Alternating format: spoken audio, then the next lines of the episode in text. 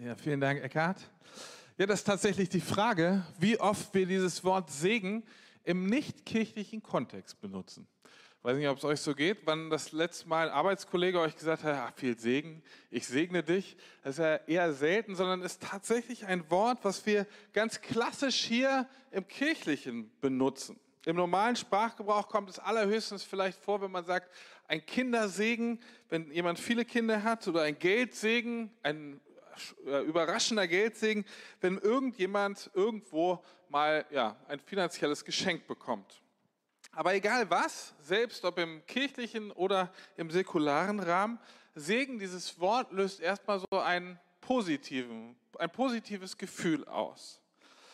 Im christlichen Kontext ist Segen eines der zentralen Themen. Es kommt bei uns häufig vor, wir schließen so gut wie jeden Gottesdienst mit diesem Segen, ja, der äh, ausdrücken soll, dass wir etwas mitnehmen, etwas mitnehmen mit in diese Woche, dass wir diese göttliche Kraft, die Unterstützung, die Fülle erleben in uns und dass das, was wir uns wünschen, dann tatsächlich auch genau eintreffen soll. Es gibt verschiedene Segenszeichen, wie zum Beispiel die ausgestreckte Hand, diese Segensworte oder Segenstaten. All das ist etwas, was bei uns vorkommt. Einer der kürzesten Segen und vielleicht ja gleichzeitig umfassendsten Segen ist das Wort Shalom. In diesem Segensgruß, der in der jüdischen Community besonders häufig vorkommt, äh, ist so vieles erhalten und ist vielleicht schon so diese erste kleine Definition, was wir meinen, wenn wir jemandem Segen wünschen, wenn wir jemandem Shalom wünschen. Shalom, was wörtlich übersetzt Friede bedeutet, beinhaltet noch viel, viel mehr als einfach ein friedvolles Zusammensein miteinander, sondern es geht um Gesundheit. Versorgung, Nähe, so viel mehr. Es drückt aus, dass Menschen, dem der Shalom gewünscht wird, in ihrem Leben all das erhalten und all das sehen können. Und ich finde das eine wunderbare Vorstellung, darüber nachzudenken und jemandem zu wünschen, dass es ihm besonders gut geht oder dass sie besonders vor Krankheiten beschützt wird. Ich möchte euch einen Text lesen, der so in dieser Reihe der Abschiedsreden von Mose steht.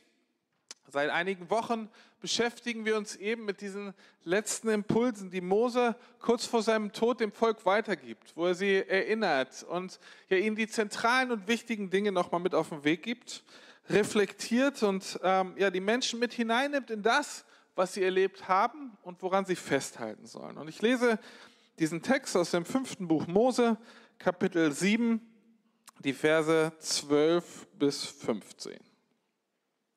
Dort spricht Mose zu den Israeliten. Wenn ihr diese Gesetze haltet und sie befolgt, wird der Herr, euer Gott, zu seinem Bund mit euch stehen und euch mit beständiger Liebe begegnen, wie er es euren Vorfahren mit einem Eid versprochen hat. Er wird euch lieben und segnen und zu einem großen Volk machen in dem Land, das er euren Vorfahren versprochen hat, würde euch viele Kinder und reiche Ernten an Getreide, Wein und Öl schenken und eure Rinder, Schaf und Ziegenherden vermehren. Ihr werdet gesegneter sein als alle anderen Völker der Erde. Kein Mann und keine Frau, ja nicht mal eines eurer Tiere soll unfruchtbar sein. Und der Herr wird euch vor aller Krankheit schützen. Er wird euch nicht an den schrecklichen Seuchen leiden lassen, die ihr in Ägypten kennengelernt habt, sondern wird sie stattdessen über eure Feinde bringen. Ich weiß nicht, wie es euch geht, wenn ihr euch mal vorstellt, in dieser Situation zu sein, dass der Leiter des Volkes vor euch steht und euch sagt, das ist das Versprechen, was Gott euch gibt. Gott steht zu euch. Ja, es wird nichts passieren. Er steht da. Paulus schreibt es mit anderen Worten. Er sagt, wenn Gott für uns ist, wer kann dann gegen uns sein? Das ist ein Versprechen, ein Segen, ein, ja, eine, eine Ermutigung. Das ist, und ich liebe das, weil es uns so die Chance gibt, gerade in schwierigen Momenten an ihm, an Gott und in ihm Trost zu finden. Er, der starke Gott, steht auf, seiner, auf deiner Seite. Und Mose führt es weiter aus. Er sagt ihnen, er wird euch mit Liebe begegnen. Ich glaube, das ist eigentlich kaum zu begreifen, weil Gott ja irgendwie nicht so fassbar ist an so vielen Stellen. Aber hier beschreibt Paulus die Begegnung mit Gott in diesem ganz praktischen und diesem ganz ja, nahen Wort Liebe. Und Liebe ist etwas, was wir alle brauchen, wonach wir uns sehen. Wir wollen geliebt werden. Wir brauchen diese Anerkennung und Hilfe und Berührung. Und wenn sie uns eben fehlt, wenn wir das nicht finden, dann laufen wir leer. Und vielleicht merken wir das nicht immer, dass wir, ja, dass uns eben genau das fehlt, was hier versprochen wird, dass Gott es gibt. Aber wir laufen leer und bemerken es häufig erst, wenn es zu spät wird. So verspricht Gott hier also dem Volk, dass er sie lieben wird, beständig. Und mit anderen Worten, seine Liebe hört niemals auf. Und das klingt wunderbar. Aber wenn ihr genau aufgepasst habt, seht ihr, dass Mose diese Versprechen an eine Bedingung knüpft für das Volk. Er sagt ihnen, wenn ihr diese Gesetze haltet und sie befolgt. Für das Volk Israel in dieser Zeit ist eine Sache völlig klar. Sie sagen, der Segen, das, was Gott ihnen Gutes verheißt, was sie ja an lebensnotwendiger Versorgung brauchen, an seiner Treue, ist daran geknüpft, wie ihre Lebensgestaltung aussieht. Segen kommt nicht einfach über alles rüber, sondern das Volk muss sich so verhalten, wie es Gott gefällt. Segen kommt mit einem Leben, das sich an Gott hält. Aus Zeitgründen, jetzt habe ich diesen zweiten Teil des Textes, was danach kommt, nicht gelesen, aber der macht nochmal das doppelt deutlich, was es bedeutet, wenn Menschen in diesem Kontext sich nicht an Gott halten und sich, oder sich sogar dem widersetzen, was er als Gebote und Gesetze gibt. Und er sagt, wenn ihr euch nicht an die Gesetze haltet, dann wird Fluch auf euch kommen. Und Mose zählt es ziemlich dramatisch und deutlich auf. Und es ist so in etwa genau das Gegenteil von dem, was er eben gerade an Guten und Segensreichen, an Gesundheit und Versorgung aufgezählt hat. So ist für die Israeliten klar, wenn sie sich daran halten, was Gott tut, geht es ihnen gut. Wenn sie sich davon abwenden, dann wird es ihnen schlechter gehen. In der Theologie wird dieser Segens- und Fluch, dieses Segens- und Fluchprinzip auch der Tun-Ergehen-Zusammenhang genannt. Mit anderen Worten, dein Handeln entscheidet darüber, wie Gott mit dir handeln wird oder was du erleben wirst. Was du tust, hat also immer eine Auswirkung. Und äh, wir kennen das in, auch in anderen Zusammenhängen. Es gibt so in diesem volkstümlichen Spruch auf die positive Seite, ein jeder ist seines Glückes Schmied. Also wenn du dein Bestes gibst, wird es dir gut gehen, du wirst Segen bekommen. Und andersherum natürlich auch, wenn du dich abwendest, dann wirst du auch mit den Konsequenzen zu leben haben. Für die Leute während dieser Zeit im Alten Testament war das ganz deutlich. Den Segen mit all seinen Facetten, den Segen mit ja, aller Versorgung gibt es für die, die Gott fürchten. Wer sich aber von Gott abwendet, muss mit dem Schlimmsten rechnen. Aber ich, bevor ich nochmal darauf eingehe, gleich auch, was das für uns bedeuten könnte, möchte ich noch einmal zurück zum Text. Was ist denn das Gute? Wie sieht der Segen ganz konkret aus, der hier versprochen wird? Was ist die Definition von Segen? Wir haben gesehen, auf der einen Seite geht es um Gottes Zuwendung, seine Liebe, seine Treue. Das ist genau zentral. Und jetzt setzt er sogar noch einen drauf und sagt, wie sieht es aus, wenn Gott euch segnet? Moses spricht es so als diese sichtbaren Segenszeichen an. Er sagt, das eine ist Versorgung im Überfluss. Er sagt Kinder im Überfluss. Das ist vielleicht für den einen oder anderen nicht die schönste Vorstellung. Ja, ich muss auch sagen, mit fünf ist das manchmal herausfordernd, aber im Großen und Ganzen schön. Für die Leute damals war es klar, dass wenn viele Kinder da sind, dann wird es immer weitergehen. Dann gibt es was zu vererben, aber auch die Versorgung im Alter. Und Mose sagt, das wird ein Zeichen sein, dass Gott bei euch ist, dass dort viele Kinder sind. Es soll eine reiche Ernte geben, ein fettes Gehalt, etwas, wo man sich tatsächlich, wo man sagt, das kann man ja gar nicht so richtig beeinflussen, wenn man hart arbeitet, aber die Ernte soll doll sein. Also generell ist Segen auch Besitz Und das sind, oder Besitz sind die Folgen dieses Segens. Und die Liste geht noch weiter. Er sagt, es geht nicht einfach nur darum, dass ihr reich seid, sondern ihr sollt reicher als alle anderen sein. Ihr sollt gesegnet sein im Schutz vor Krankheit. Und was ich so spannend finde, ich weiß nicht, ob euch sowas auffällt, hier wird gesagt, vor aller Krankheit. Moses spricht diesen Segen aus und sagt, ihr sollt geschützt sein vor aller Krankheit und erinnert nochmal speziell auch an die Plagen in Ägypten, an das, was, ja, worunter die Ägypter leiden mussten. Kann man also sagen, was will man mehr? Das ist doch perfekt. Unter diesem Segen, in dieser Gegenwart Gottes will ich leben. Das ist doch Himmel auf Erden. Es klingt doch eigentlich so, als könnte man sich nichts Besseres vorstellen. Alles Dinge, nach denen wir uns sehen. Vielleicht mehr oder weniger, aber die erstrebenswert sind. Das Spannende ist, wenn wir uns die Geschichte vom Volk Israel anschauen, dann hat das Volk diesen Segen, diese Versprechen eigentlich so nie richtig erlebt. Sie waren immer klein, oft unterdrückt. Es ging ihnen vielleicht persönlich mal über Phasen des Lebens gut, aber nicht in dieser Perspektive, wie ich das gerade dargestellt habe. Oder wie man es nach diesen Worten erwarten mag. Woran liegt es, dass, es, ja, dass sie eben nicht diese Fülle des Lebens erlebt haben? Jetzt könnte man sagen, okay, ja, ich habe gerade erzählt, dieser Tun-Ergehen-Zusammenhang, wenn du dich an Gott hältst, dann wirst du diese kompletten Versprechen erleben. Wenn du dich nicht an ihn hältst, wirst du das Gegenteil erleben. Für die Leute damals war die Frage der Verantwortung Hilfe und gleichzeitig merkst du, ah, es passiert nichts. Wer ist schuld? Wer ist schuld daran, dass wir Segen nicht erleben, wie er zum Beispiel in diesem Text hier beschrieben ist? In dieser Spannung, diese Spannung ist nicht neu.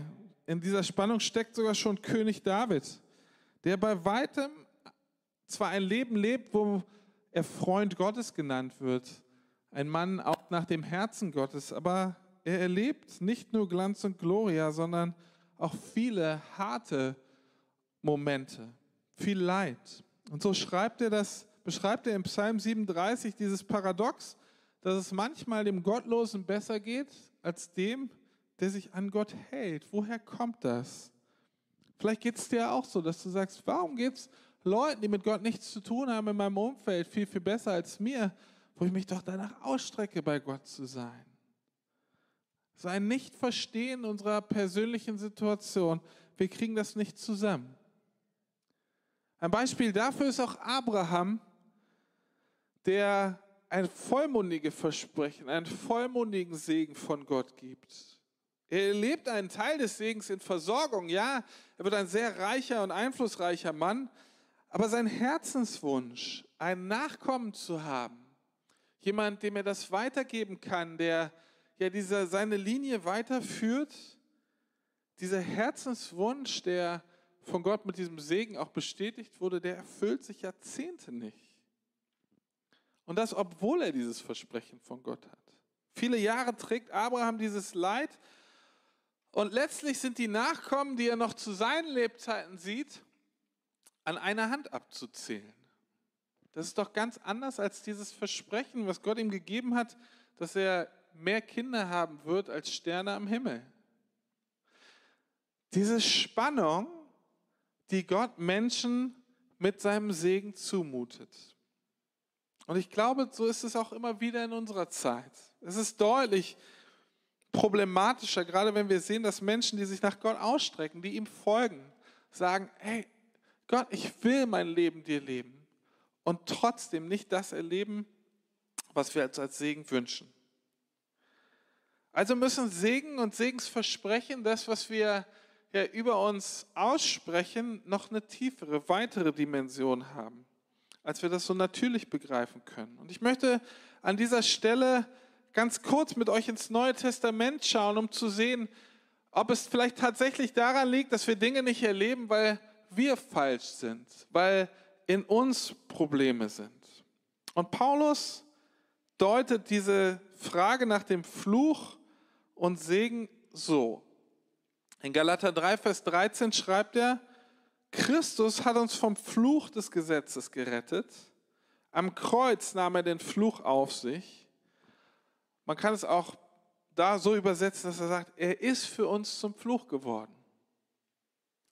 Paulus nimmt also diesen Tun-Ergehen-Zusammenhang, nimmt er ins Neue Testament hinein und sagt, in Christus ist der Fluch des Gesetzes von uns genommen worden. Wir brauchen in Christus keine Angst mehr vor einer Bestrafung von Gott zu haben. Und genau dieser Paulus, der das sagt, erlebt in seinem Leben Dinge, die wie Bestrafung aussehen, die wie Fluch aussehen. Er kommt ins Gefängnis, er, leidet Gewalt, letztlich wird er getötet. Aber in alledem, in allem dem, was wir als Leid in dieser Welt vielleicht definieren würden, erlebt er Gott. Und das ist für mich so ein Zeichen, dass es tiefer gehen muss als an diese Oberfläche, einfach nur an das, was wir sehen, ob jemand sehr reich ist oder gesund ist, ob jemand ja irgendwie fröhlich aussieht. In Christus sehen wir, dass Gott kommt und die Menschen segnet, ohne dass sie ja sie, sie erleben Christus, ohne dass sie etwas dafür getan haben. Er kommt, um die Welt mit Gott zu versöhnen. Und in ihm können wir Liebe und Gottes Treue erfahren. Er verspricht, dass er immer da sein wird, dass du ihn erleben kannst, heute und jetzt. Und das geht sogar weiter. Das, was Jesus ja erlebt, ist nicht die Konsequenz oder die Bestrafung seines Fehlverhaltens, sondern die Konsequenz des Fehlverhaltens von uns Menschen und damit auch unserer Schuld. Und er tauscht das. Er nimmt diesen Fluch, das, was Gott versprochen hat, auf sich. Und wir sehen bei ihm, dieses Handeln hat dann eine Auswirkung auf die Ewigkeit. Gott verspricht dir Leben in ihm, das auch nach dem Tod auf der Erde hier weitergeht. In der totalen Gegenwart Gottes, mit aller Versorgung, mit allem Trost. Und hier auf dieser Erde empfangen wir eben das als Hoffnung, als das, worauf wir warten. Wenn wir uns also Segen wünschen, wie, Paul, wie, wie Mose das hier beschreibt, dann wünschen wir uns, dass wir heute im Hier und Jetzt und aber auch in der Ewigkeit darüber hinaus das erleben. Heute brauchen wir Trost, aber in der Ewigkeit werden wir all das erleben. Fass noch einmal ganz kurz zusammen. Paulus, äh, Paulus und Mose zusammen. Mose sagt zuallererst, Gott liebt und Gott segnet gerne. Und ich glaube, das ist wichtig für uns festzuhalten, dass in Gottes Charakter es da ist, dass er dich liebt, dass er gerne segnet. Aber Gott hat auch einen Standard für dieses Leben. Und er sagt, wenn du in diesem Standard lebst, der Gott gefällt, dann kommt dadurch Segen. Und gleichzeitig, wenn wir an diesem Standard versagen, dann werden schlechte Dinge in unser Leben kommen.